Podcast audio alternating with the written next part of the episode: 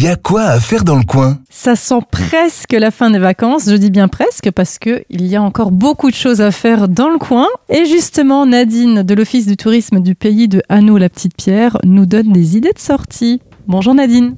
Bonjour. Alors, il y a quoi à faire chez vous dans le coin en cette fin août? Alors, cette fin août, plus précisément du 27 août au 13 septembre, on vous invite à découvrir le mini-festival de musique juive. C'est l'un des, plus grands festivals euh, du genre en Alsace.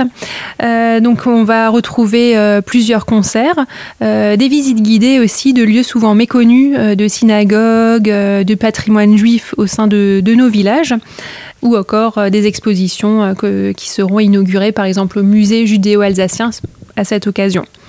Euh, donc les concerts ou les visites guidées, ben, ça a lieu principalement les dimanches, mais vous retrouverez également tout le programme détaillé ben, sur notre site internet.